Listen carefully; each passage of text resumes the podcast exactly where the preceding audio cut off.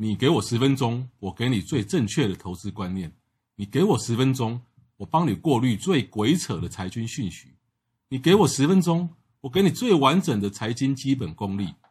这个节目只靠腰不置入，这个节目只靠腰不卖商品。我是黄国华，人称总干事，每天十分钟来靠腰，给你满满的知识回报。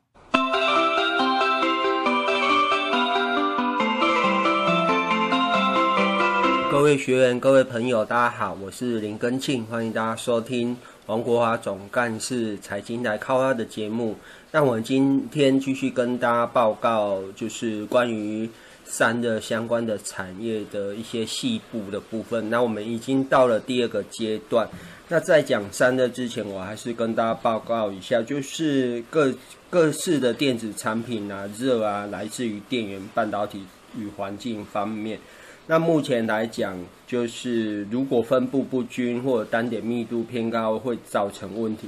那目前解决问题就是导热，哦，将 A 点到 B 点，解决单点热密度过高的问题。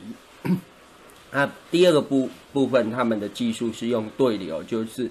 利用物理定律达成均温的状态，还有就是散热，就是利用产品面积与空气的接触，将三 C 产品排出系统。简单说是这样子，但是我们还是要继续来跟大家探讨。那目前来讲，散热的相关的产业来讲，你如果有兴趣记一下，就是散热模组，目前台湾的竞争厂商是奇宏、双红、超众、立志。那风扇的部分是旗宏、建准，还有日产，还有 NMB 协喜，还有立志。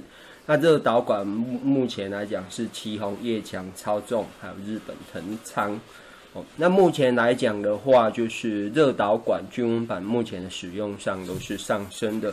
那细部我们再跟大家继续跟大家聊这一块的产业特性。如果你有兴趣的来，也可以记一下哦。其实这一块入场要进入的门槛是有它的挑战。为什么呢？我这边跟大家报告一下。哦，这个这个热产品散热产品的特性，它产业特性就是。没有所谓的标准件，没有一就是一，二就是二。然后它的色变频繁，其下单急促，设计变换的频率非常大，哦，也非常频繁，所以下单有时候哦，必须要很严格的控管库存，还有降低库存量，提供存货周转的能力。哦，这个是相关。那我们继续跟大家讲，那目前的产业上状况来讲的话，哦。就是它是呃，目前是用有用散热哦，热管散热模组，像风扇散热片，还有热传热传导等元件设计组合成的散热工具，然后装置于电脑内部。那目前来讲，哦，比较高阶的部分都是用均热板哦，热导管为主要的散热方式。然后上一期有提到，我们这这一期。我们这一期就不要多说，它是都是用 VC，然后加石墨相关的技术跟原料。那大家有兴趣的话，也可以记一下。高通 Qualcomm 预估五 G 手机哦，二零二零年有三亿只啊。当然疫情的关系是有点递延哦。那未来来讲的两年，应该都有三到四成的成长幅度。那这边它的高通也讲到哦，均热板是。五 G 散热哦方案不可或缺的关键技术。那接下来我跟大家报告一下，就是以龙头公司来讲，超众这家公司它的一些专利，还有它的有利跟不利因素。那在做产业研究的时候，我非常建议大家就是去把年报看一下，它的有利跟不利的因素是怎么来做管控，还有它有没有办法克服相关的技术。那我们第一跟大家报告一下，它呃超众这家公司，它是拥有热管、超薄管、热板及相关产品完整的研制能力与产能。由于资讯电子产品设计功能日趋多元化，对热传效。呃，热传效能与品质要求被日益提高，因此散热元件供应商快速配合应用产品技术更新的应变能力越形重要。那这家公司从八十六年来成功量产热导管以来，公司研制热导管之技术十分纯熟，掌握散热关键元件的开发设计能力，累积十年，呃，及处理一千个以上的散热模组及元件哦。哦，所以以以龙头来讲是超重，它的相关的技术还有它的能力，它不利因素也大家记一下哦。不利因素是哦，产品规格不一，生命周期非常短，所以这个这一块的产业，大家就是要非常非常留意它的存货。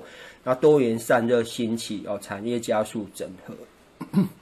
那另外就是买方市场主导价格，在买方市场如果主导价格的话，你一定要非常非常留意相关公司的获利品质的变化。那以呃获利相关的指标就是营业利率，营业利率的话，像铜价格会哦、对散热这个产业影响很大。那建议大家就是可以去看一下哦，据聚亨网同的相关的铜价的走势。那建议大概是在五千八、五千五的时候再来考虑呃，铜价的相关的产业。那这边有有提到，简快速的跟大家报告一下哦。这边他讲到他的应对策就是专注于散热原料科技研发及生产制程改善，确保领先优势。那掌握产业发动动向，与客户计划推出新的机种的时程，以调调整研发开模的速度。哦，所以你也可以留意一下哦，就是有没有什么相关公司法说会什么产品已经在做量产了哦，不是已经是一样哦。最近听到的大概都是，哦，他们都会提到说啊，有一些公司已经在做试样，那试样就是测试样品而已。哦，那接下来就是他做哦，他有做分散客源，降低销货集中的风险，还有就是严严格控管存货，避免产品过多产生呆滞品。那整合散热相关产业推出推出符合市场散热需求的产品，并持续开发其他的应用领域，应用。呃，经营新客户，持续开发中资、日资、美系客户，切入智慧手机散热应用，热板超薄管，还有热管量产规模扩充，以满足市场的成长动能。好，那接下来我们也继续聊到 另外一块后，呃，大家应该有兴趣那。大家也知道说哦，到了今年来讲哦，其实像有一一个公司叫车用的部分哦，车用部分我先把它报挂完，你大概知道是哪一家公司哦。在电子产品讲求轻薄短小并多功能的情况下，有越来越多新颖产品必须要客制化散热装置，方可有效降温。散热模组已成为不可或缺的主要呃组件，既有的产电脑产品。在轻易轻巧与多功化的智慧型手机，在石墨与或铜箔基板有效呃无法有效排除废热的情况下，已面临过热的挑战，是散热模组最呃庞大的潜在商机。在车用照明领域哦，没有错，在车用的照明领域需要做散热哦，这边有提到。渐成趋势的 LED 车头灯，虽比传统的卤素灯与散哦散气头灯等具有省电、高效能与寿命长等优势，但是却有在高温中哦这边强调高温中发光效率甚差，甚至失效的缺点。由于车头灯装置往往都靠近温度高的地方，哪里呢？引擎室的部分。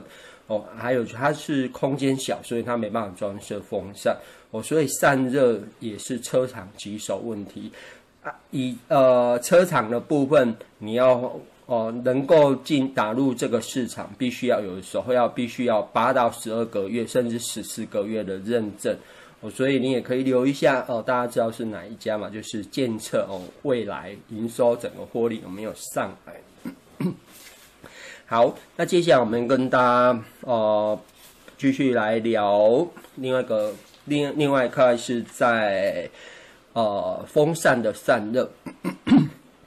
那风扇的散热，目前 notebook 的话，呃，传统是做十 millimeter 左右，那目前已经应该都可以到达五点二 millimeter，那新机型是可以到三 millimeter 哦。那你也记一下哦。